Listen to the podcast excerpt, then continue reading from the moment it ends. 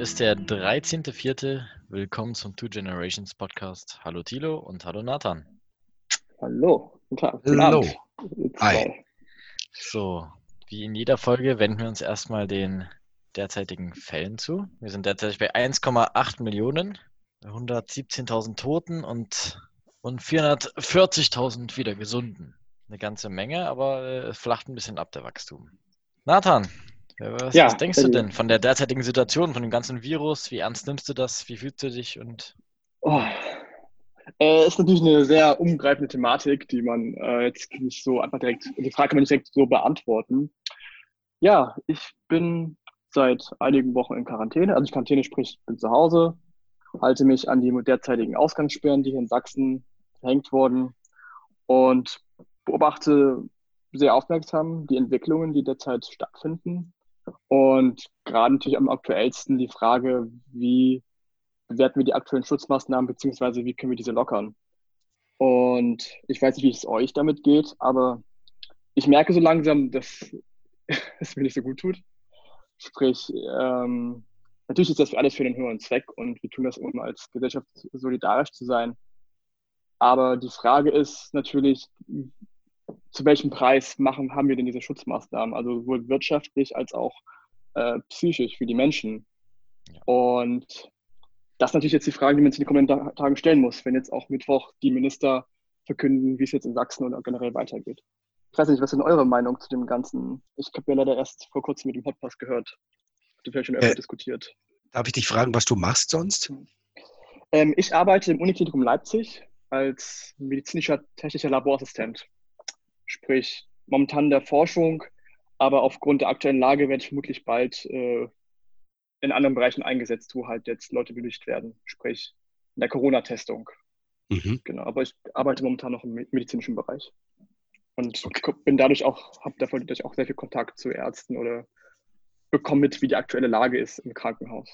Ja, die aktuelle Lage von, äh, wie Sie Schulmediziner beschreiben, ist ja nochmal was völlig ja. anderes, oder? Natürlich, auf jeden Fall, selbstverständlich. Also derzeit im Uniklinikum ist es natürlich äußerst entspannt. Also ich glaube, die Angst war, dass es so extrem wird wie in Italien, aber dies ist bis jetzt nicht passiert und momentan ist auch die Überlegung, ob man diese Maßnahmen jetzt weiter behält oder mich langsam sogar lockert, auch am Uniklinik. Sprich mit Besucherstopp oder dass zum Beispiel bei den Geburten die Männer nicht dabei sein dürfen, was momentan in Leipzig der Fall ist, was sehr krass ist. Wie wird das begründet, auf, mhm. um die Risiken zu minimieren für, die, für das medizinische Personal? Oder? Genau, für das medizinische Personal und ähm, einfach um die Infektionskette so klein wie möglich zu halten. Also derzeit dürfen auch Besucher nur mit höchsttriftigem Grund äh, rein. Ansonsten mhm. werden alle Besuche untersagt, was ich, was natürlich auch teilweise sehr schwierig ist, wenn man Verwandte hat, die jetzt zum Beispiel im Sterben liegen äh, und man in meinen Augen nicht richtig trauern kann oder richtig bei denen sein kann. Weil natürlich vor allem in dieser Zeit auch der Körperkontakt unglaublich wichtig ist, das Dasein. Und wenn man das untersagt, hat man am Ende einen viel größeren Schaden angerichtet, als irgendwie zu verhindern. In meinen Augen. Ja, genau. Du Aber hast, ja die, du hast ja die Wirtschaft, Wirtschaft angesprochen. Mhm. Ja, Entschuldigung. Äh, ja. Ähm, mhm. wie, wie ist denn deine Haltung dazu? Ich meine, dass jeder von uns, dass dem das auf den Sack geht, dass man sich zu Hause aufhält, oder? Auf jeden Fall. Das ist klar, ja. Mhm, äh, aber was, was, welche Hoffnung verbindest du denn damit, dass es, mhm. was bedeutet das für dich, wenn es schnell vorbei ist? Was macht man dann? Das Problem ist natürlich, also Wirtschaft ist natürlich unglaublich wichtig, aber am Ende stehen natürlich Menschenleben im Vordergrund. Also wir tun das ja alles, um so viele Menschen davor zu bewahren, dass diese Erkrankung bzw. daran an der Krankheit erliegen. Aber wenn wir uns natürlich überlegen, was ist denn der Grund, dass wir das alles tun? Und am Ende ist es natürlich ein Versagen des Gesundheitssystems, was halt einfach kaputt gespart wurde. Und natürlich machen wir das jetzt alles einfach, um die Kurve flach zu halten. Problem ist natürlich, ähm, dass diese Schutzmaßnahmen gut eingesetzt werden, aber am Ende es viele Leidtragende gibt. Also vor allem zum Beispiel kleine Mittelständige, aber auch die Kulturszene, die unglaublich darunter leidet. Und wenn wir jetzt versuchen, diese Maßnahmen zu lockern, müssen wir vor allem an diejenigen, an die Leute denken, die es am meisten mitgenommen hat, diese Krise, dass diese unterstützt werden. Aber auch anständig und nicht so, dass man zum Beispiel durch Kredite verteilt, die dann quasi wieder abbezahlt werden müssen und womit man nur das Problem quasi einfach nur verschiebt also vor allem der kulturelle Sektor ist mir sehr wichtig. Also ich merke es zum Beispiel, ist natürlich jetzt nicht so wichtig wie andere Bereiche, aber ist, ist mir persönlich sehr wichtig, zum Beispiel Kinolandschaft oder auch die Museenlandschaft, Kult, äh, Kinos, ähm, Clubs, dass diese auch bewahrt werden, dass sie unterstützt werden. Und ich habe das Gefühl, dass die noch ein bisschen unter den Tisch gefallen werden, weil es natürlich auch Sachen gibt, die auch in, manchen, in den meisten Augen wichtiger sind. Mhm. Und aber das Problem ist natürlich, wie wir jetzt das, ich hätte keine Antwort jetzt, wie man die erst, wie man die Maßnahmen lockern könnte. Weil das Schlimmste, was uns passieren könnte, ist, wir lockern die Maßnahmen und sind in drei Wochen wieder am gleichen Stand und es kommt wieder zu einem kompletten Lockdown. Weil ich weiß nicht, ob so ein Lockdown auch dann wirklich funktioniert, wenn zum Beispiel Hochsommer ist. Und ich kann mir vorstellen, dass es dann mehr Menschen gibt, die sich dem widersetzen oder sagen, nö, ich halte mich nicht mehr dran. Aber ich weiß nicht, wie seht ihr das denn? Also. Naja, für, äh, ich, ich habe einen spannenden Artikel in der Zeit gelesen äh, vor zwei okay. Tagen. Ja. Und äh, da ging es ein bisschen darum, dass jede Krise ja auch so eine Chance, so einen Wandel beinhaltet und so. Mhm. Wenn man sich hier die Frage mal stellt, was jetzt passiert, also äh, der Staat, der seine Schulden abbauen wollte, verschuldet sich extrem jetzt gerade. Äh, ja. Man überlegt, welche Dinge man eigentlich finden kann, um das alles abzuschwächen. Und äh, es hat ja auch einen Haufen positive Auswirkungen. Die Dunstglocken verschwinden auf der Erde. Ja. Das Klima wird plötzlich sauberer. Und äh, was ich besonders interessant fand, war dieses, dieses Gegeneinander Aufwiegen von, von Wirtschaft und Menschenleben, dass das irgendwie ja. nicht funktioniert, weil die Wirtschaft irgendwie auch sehr häufig einfach nicht äh, dazu da war, um Menschenleben zu retten. Die, das, das, diese Wachstumsphilosophie des Kapitalismus ist ja eine andere. Genau, total, äh, total. Also wir haben auch das Klimapaket für dieses Jahr geschafft, das Klimaziel innerhalb von einem Monat, was beachtlich ja. ist. Was auch ja. zeigt, dass wenn wir an einem Strang ziehen würden, es auch funktionieren würde natürlich haben wir dann Parteien wie die FDP, die sagen, okay, wir müssen sofort an Lockerungen denken. Und es stimmt auch. Ich bin der Meinung, wir müssen jetzt uns überlegen, wie es weitergeht, wie wir diese Maßnahmen langsam hochfahren, ob wir uns ein Beispiel an zum Beispiel Österreich nehmen, wo sie, glaube ich, jetzt nächste Woche schon die ersten kleineren Geschäfte aufmachen. Und man das schrittweise bis zum Sommer quasi alles lockern möchte. Oder genauso strikt bei den Maßnahmen bleiben wie zum Beispiel, ich glaube, Saudi-Arabien ist da sehr, oder Dubai ist da sehr die Vereinigten Emiraten sind da sehr streng und hinterher, wo das natürlich auch aufgrund der Regimeform natürlich auch anders durchgesetzt werden kann. Ja, äh, äh, Regime finde ich ein schönes mhm. Stichwort, weil letztendlich, mhm. also ich würde es geil finden, wenn äh, genau das, was hier passiert, so zum Umdenken einsetzt, dass man nicht mehr überlegt, wie kommt man langsam und allmählich wieder in die alte Struktur rein, sondern was kann man eigentlich mitnehmen und was müsste man verändern, damit wir irgendwie besser miteinander umgehen und tatsächlich äh, ein Menschenleben im Vordergrund steht und nicht der Wachstum ja. des Kapitalismus oder so. Ja, ja, ja. Wobei das natürlich eine sehr, durchaus grundlegende Frage, womit man auch teilweise das ganze System ein bisschen hinterfragen kann, ob Wachstum auch ohne, äh, ob Wirtschaft auch ohne Wachstum möglich ist. Ne? Immer nach dem Streben nach immer mehr, nach immer mhm. größeren mhm. Gewinn, ob wir immer ein größeres Plus äh, haben müssen. Ja, und richtig. Das ist natürlich eine unglaublich wichtige Frage. Und ich hoffe, dass es danach auch zu dieser Diskussion kommt, aber auch zu dieser Diskussion zum Beispiel, wofür wir als Europäische Union stehen. Weil wir beobachten auch gerade, dass jedes Land sich etwas also abriegelt, Länder nicht helfen wollen. Also jetzt gibt es ja dieses Corona-Paket, was unter größten Schwierigkeiten wirklich festgelegt wurde, wo sich auch viele Länder dagegen gesträubt haben, das zu verwirklichen. Vor allem natürlich Niederland und Deutschland. Und natürlich die Frage ist, warum sind wir eine Europäische Union und für welche Werte stehen wir? Wenn wir nicht als gemeinsam als Union arbeiten und solidarisch sind. Also ja. das ist auch eine unglaublich wichtige Frage, die danach diskutiert werden muss. Genau, und dann ist natürlich ein sehr wichtiges Thema, ist ja auch eher mit den Medien, die App, die natürlich jetzt auch eingeführt werden soll. Und ich weiß nicht, würdet ihr euch diese App runterladen? Das finde ich ist immer eine sehr interessante Frage. Ja, die ist wirklich interessant. Ich würde es, glaube ich, nicht tun, ähm, ja. weil ich irgendwie, weil, weil der Sinn dieser App ähm, sich dann doch in den Vorteilen mir nicht ganz erschließt. Also, dass wir immer mehr dahin kommen und so eine App wahrscheinlich noch einen weiteren Schritt dazu wäre, dass hier jeder sowieso schon überwacht ist ja. und es dort grenzenlos wäre. Ähm, ja, ich weiß es nicht. Da würde ich eher wahrscheinlich auf Eigenverantwortlichkeit bauen und dass sich das System anders verändern muss, dass man anders miteinander umgeht, dass man sich anders ernst nimmt oder sich anders wertschätzt. Ich weiß es nicht. Ich glaube, so vom Staat auf äh, doktrinierte Maßnahmen, die werden am Schluss nicht die Lösung sein. Auf gar keinen Fall. Also ich weiß nicht, ich merke es jetzt auch so, wenn ich mich mit Leuten in meinem Alter unterhalte, wie der Unmut immer größer wird gegen diese Maßnahmen. Natürlich auch mit dem besseren, schöneren Wetter. Man möchte draußen, man möchte Zeit mit seinen Freunden verbringen. Und das wird halt total unterbunden. Und das ist halt sehr schwierig. Aber um nochmal auf die App zurückzukommen, ich glaube, ich würde sie mir auch nicht holen. Einfach, ich glaube, dass diese App dazu auch bringen kann, auch sehr die Panik zu steigern, wenn man eine Nachricht bekommt, sie hatten Kontakt mit einem Corona-Infizierten und man weiß nicht weiß, wer oder wo derjenige ist. Und ich finde auch, natürlich, wir werden, wie gesagt, schon ziemlich überwacht oder müssen viel unserer Daten preisgeben. Aber der Punkt, dann wirklich noch so Körperdaten preiszugeben, ist für mich so der nächste Schritt. Zu sagen, okay, dass ich meine Körpertemperatur schicke oder, oder sagen, wie ich, wie ich mich fühle und alles. Das sind Sachen, die möchte ich mit jemandem teilen. Ja. Und ich kann mir auch nicht vorstellen, dass diese App erfolgreich haben, Erfolg haben wird, außer man verbindet mit, mit irgendwas Attraktiven. Das, keine Ahnung, man lädt sich die App runter und dann darf man auch wieder raus. Dass man das so attraktiv macht. Aber an sich kann ich mir nicht vorstellen, dass diese App von Leuten genutzt wird.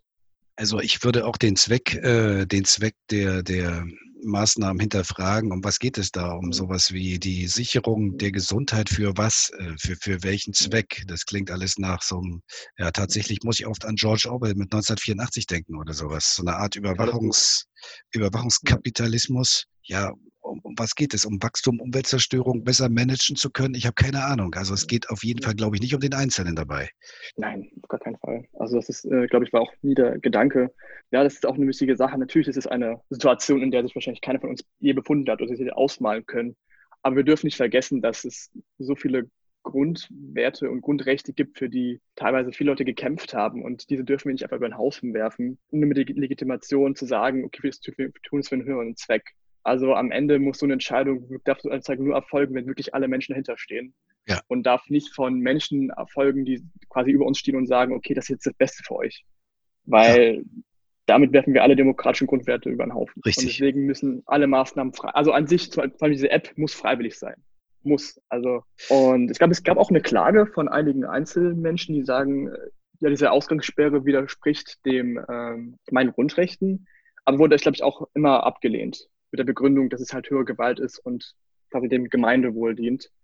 Ich meine, wir sind jetzt erst einen Monat in dieser Quarantäne, in dieser äh, Ausgangssperre. Ich bin gespannt, wie am Mittwoch dann ja, äh, wisst ihr, was, was die Länder dann beschließen. Mir ist es nur einmal gelungen, dass ich mit wirklich mhm. jungen Leuten, die waren 14, 15, würde ich schätzen, äh, so eine ja. Diskussion hatte. Das war Mitte März.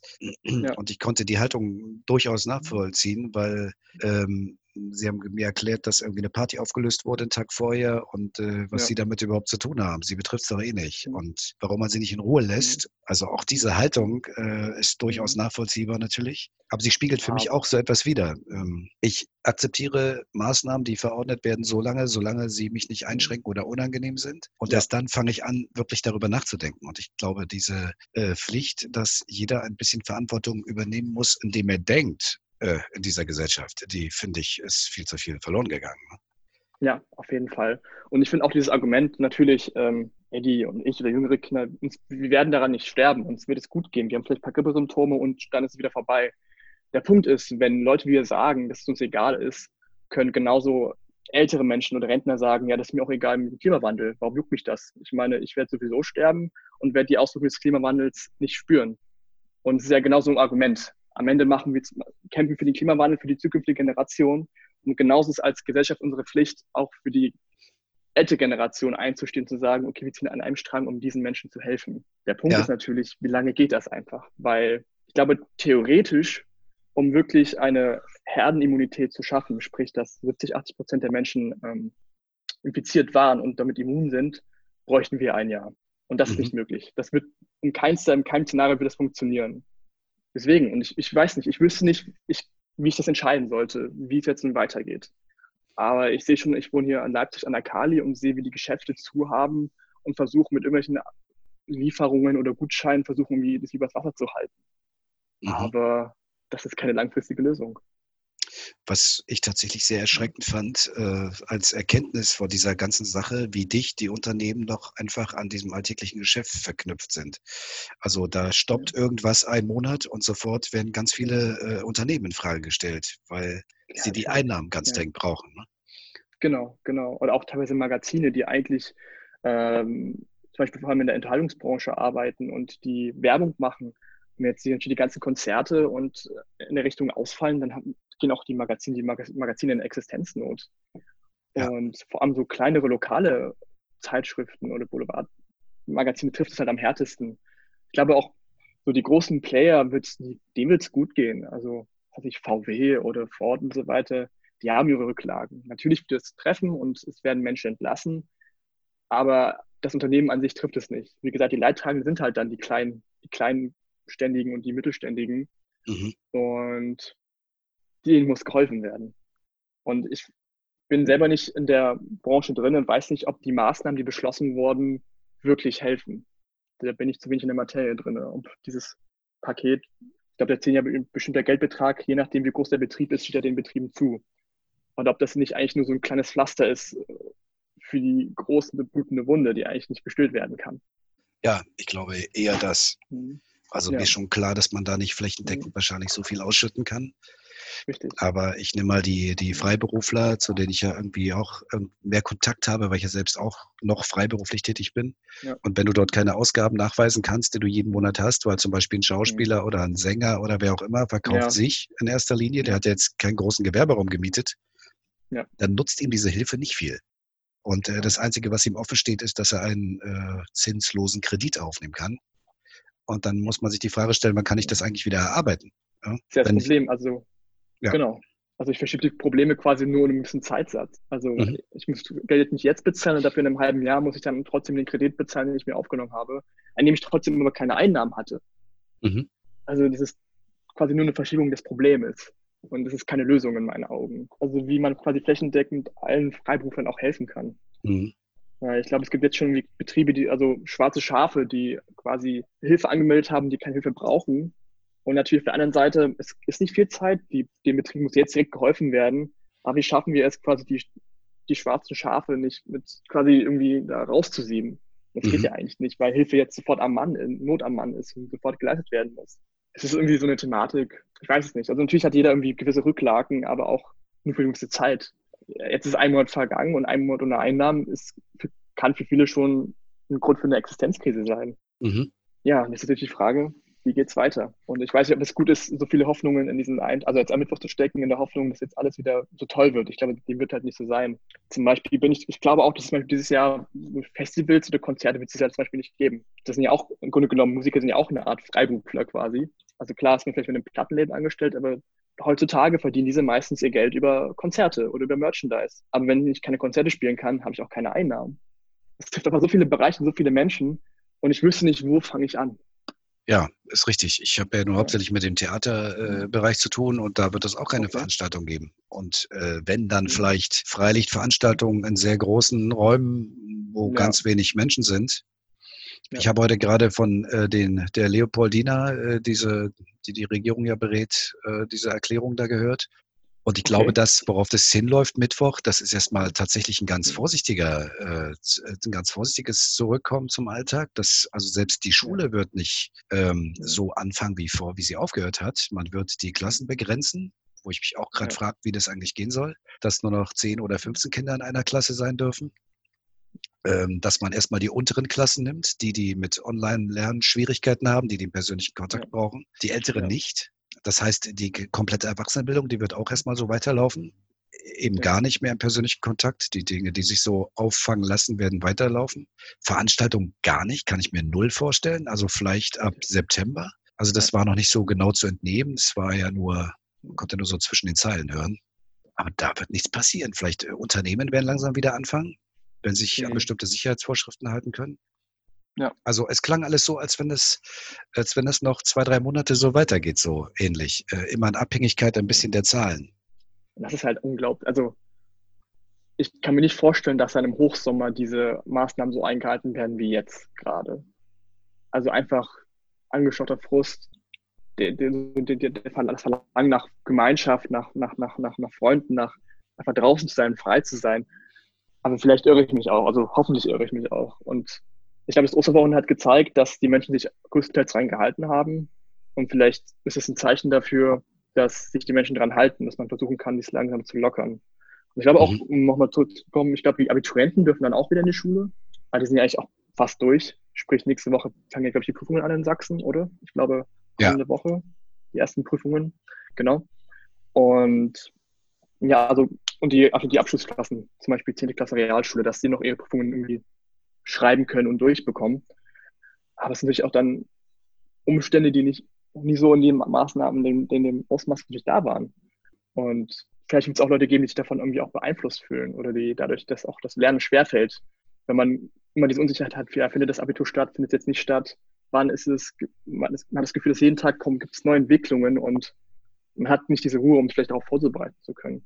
Aber es ist gut, dass es stattfindet, weil ich glaube auch dann jeder so eine faire Chance hat, sich trotzdem zum Beispiel auch für seinen Studiengang zu bewerben oder was oder seine Ausbildung, was immer er auch machen möchte, dass dies gewährleistet ist.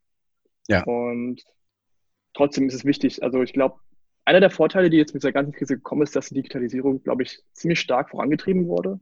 Das äh, kann man natürlich als Vor- und Nachteil zugleich sehen, je nachdem. Also ich sehe zum Beispiel auch, dass mehr, dass mittlerweile auch kleine Geräte, kleine Geschäfte mit äh, C-Card-Geräten aufrüsten. Was ich immer schade bin, weil ich hänge dem Bargeld auch ein bisschen hinterher. Also ist Bargeld nicht so praktisch und ähm, hat auch viele Nachteile, aber ich finde es gut, wenn es beides gibt, wenn man die Möglichkeit hat, sowohl Bargeld zu zahlen als auch ähm, digital.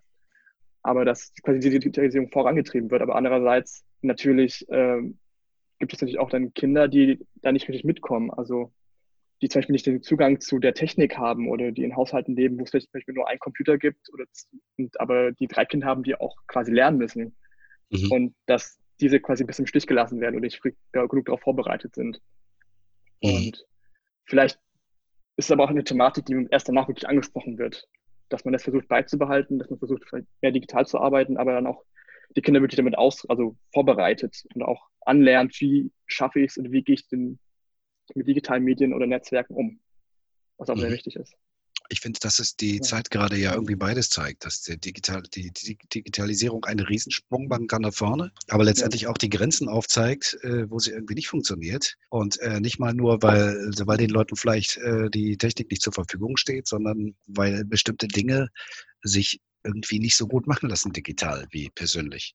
Also ich muss ehrlich sagen, ich habe da auch ein bisschen Angst vor, äh, alles immer weiter zu digitalisieren ja. und dieses Second Life äh, im Netz aufzubauen, bin ich auch nicht so ein Fan von. Finde ich auch grauenhaft. Also ich habe mich in den letzten Wochen irgendwie viel mit Leuten geskypt oder über Zoom telefoniert, gequatscht und jetzt, wenn man die Videokamera anmacht, ist es einfach nicht das Gleiche. Das Gefühl dieses persönlichen, dieses direkten Kontaktes fehlt einfach total.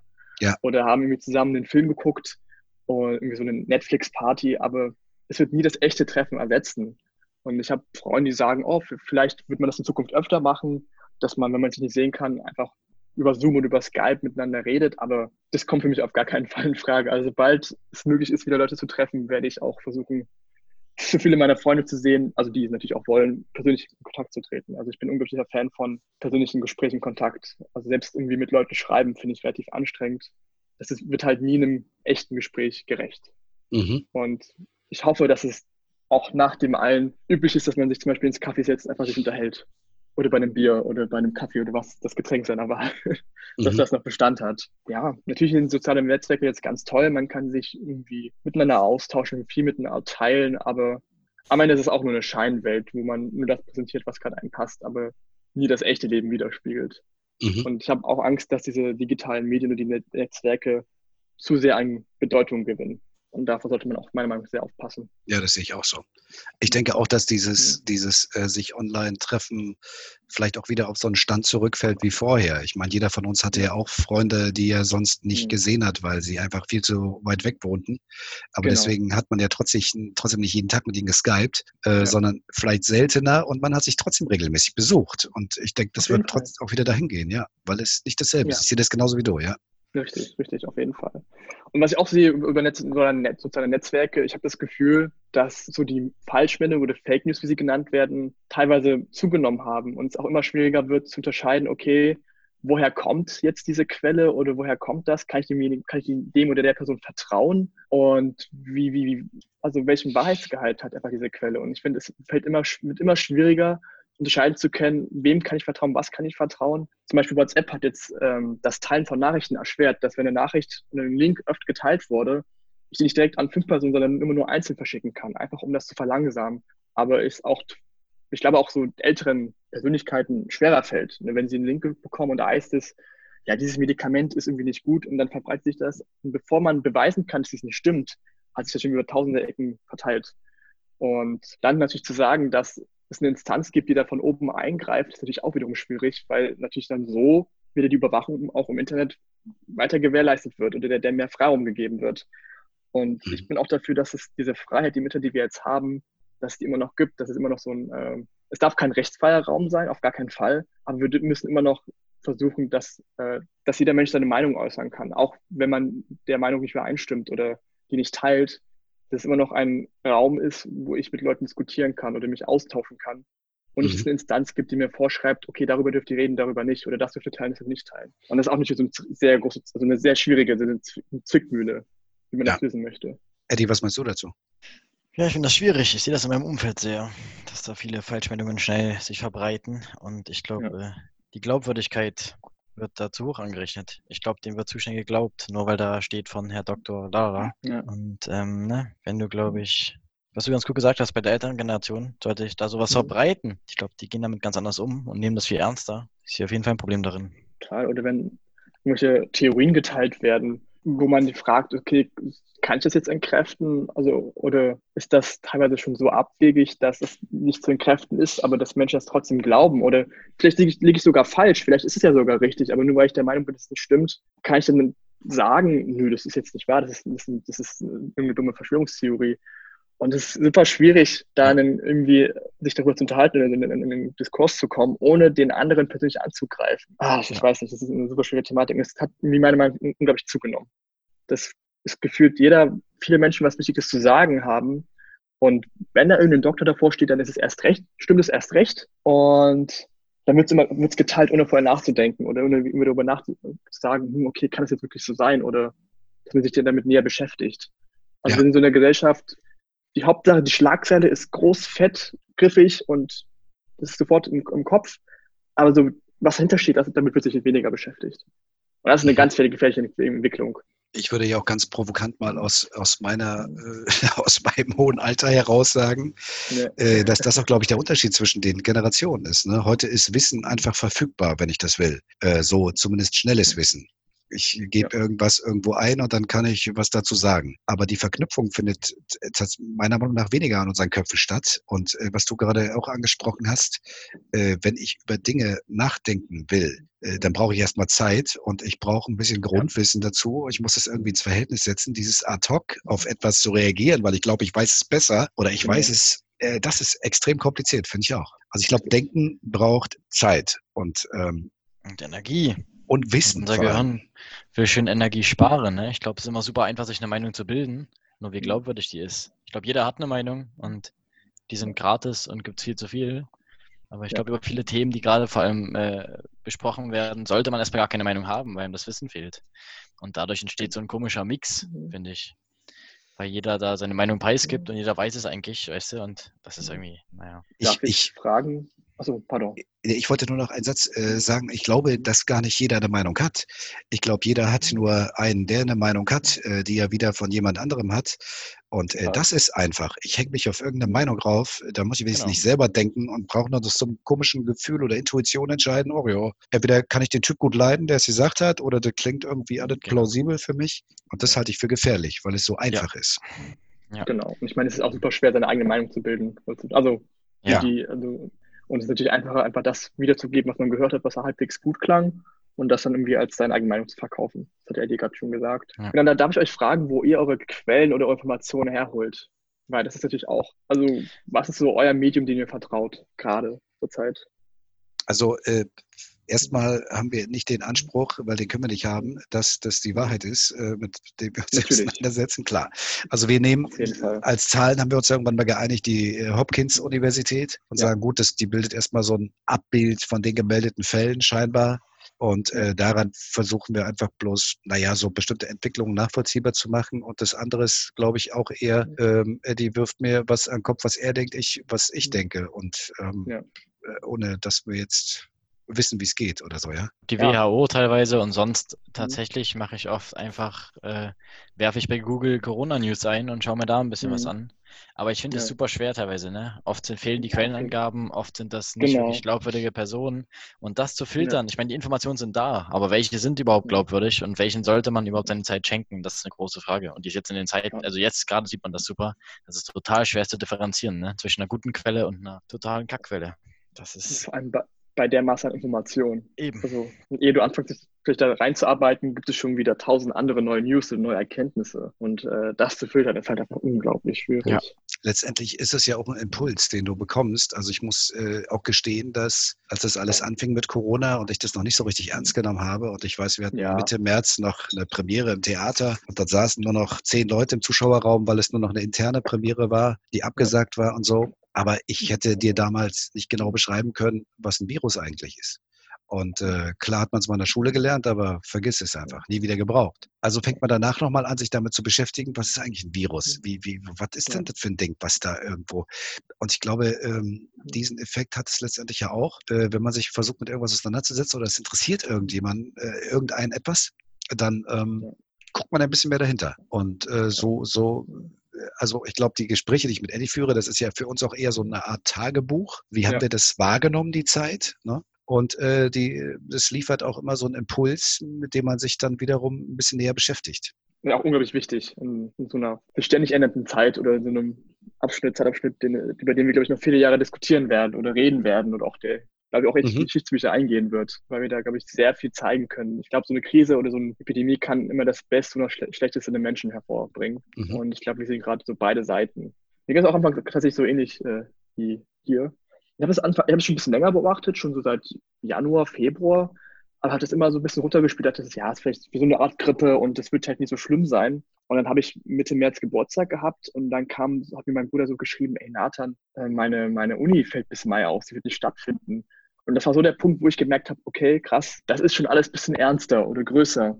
Mhm. Und dann kamen die Ausgangssperren und dann habe ich wirklich so realisiert, okay, fuck, das ist ernst. So, also ich hätte nie gedacht, dass es so weit kommt. Und es, teilweise gibt es mich immer noch an manchen Tagen oder Momenten, wo ich überlege, wie kann das gerade alles sein? Also, dass es alles so real ist. Dass wenn ich teilweise draußen unterwegs bin, alleine, ich das Gefühl habe, es ist gerade nicht richtig alleine draußen, also generell draußen zu sein, was dieses Gefühl vermittelt wird. Ich bin äußerst gespannt, wie das dann alles immer mal aufgearbeitet wird und man sich dann darüber unterhält, wie diese Zeit wirklich wahrgenommen wurde von den Personen. Ja. Und ja, deswegen, ich glaube, ist unsere Art Podcast genau das Richtige.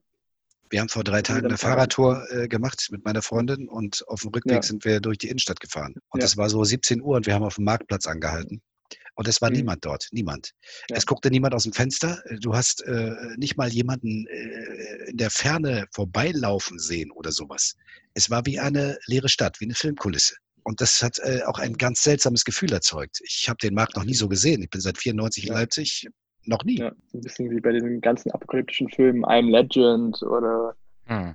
mhm. Walking Dead, was es alles gibt. Sind ja auch gerade sehr beliebt, solche apokalyptischen Filme.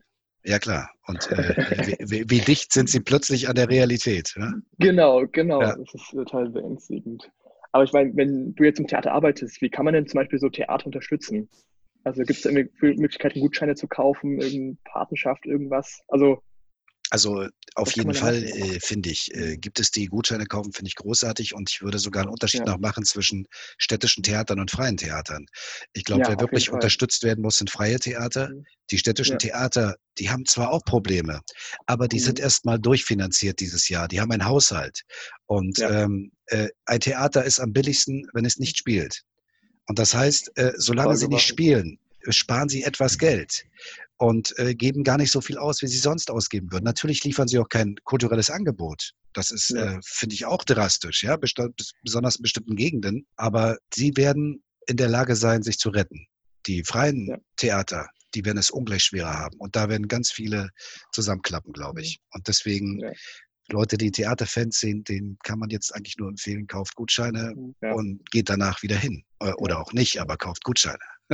ja, tut's einfach. Also wenn ihr könnt, wenn ihr es irgendwie leisten könnt, macht genau, es einfach. Das ist ja auch wichtig, ja. Man muss es ja auch leisten können, ja. Auf jeden Fall. Also da sollte man niemanden zwingen, der es, wenn man gerade selber unglaublich finanzielle Schwierigkeiten hat, versucht über die Runden zu kommen, dann auf gar keinen Fall. Mhm. Aber ich zum Beispiel habe gerade das Glück, dass ich im medizinischen Bereich arbeite und somit ähm, zum essentiellen irgendwie Bereich gehöre und somit auch weiter arbeiten kann, obwohl bei mir gerade zum Beispiel wenig los ist auf Arbeit. Ich quasi dieses Privileg habe und versuche, also auch wenn ich keinen großen Beitrag leisten kann, irgendwie versuche, da zu helfen, wo es kann oder wo ich das Gefühl habe, dass es wichtig als Gesellschaft, dass das weiter Bestand hat. Mhm. Das ist mir sehr wichtig. Dann äh, sage ich mal an unsere Zuhörer, bleibt gesund. Mal sehen, wie sich das alles entwickelt. Und wir hören uns in zwei Tagen. äh, Nathan, vielleicht können wir uns ja in zwei Monaten nochmal hören, weil interessant wäre ja, sehr, wie wir es dann wahrnehmen in genau diesem äh, Trio hier. Auf jeden Fall bin ich sehr, sehr dafür. Vielen ah, Dank, mir sehr, sehr cool. und Dank für die Einladung. Ja, bitte. Ciao. Ciao, Ciao Eddie. Ciao.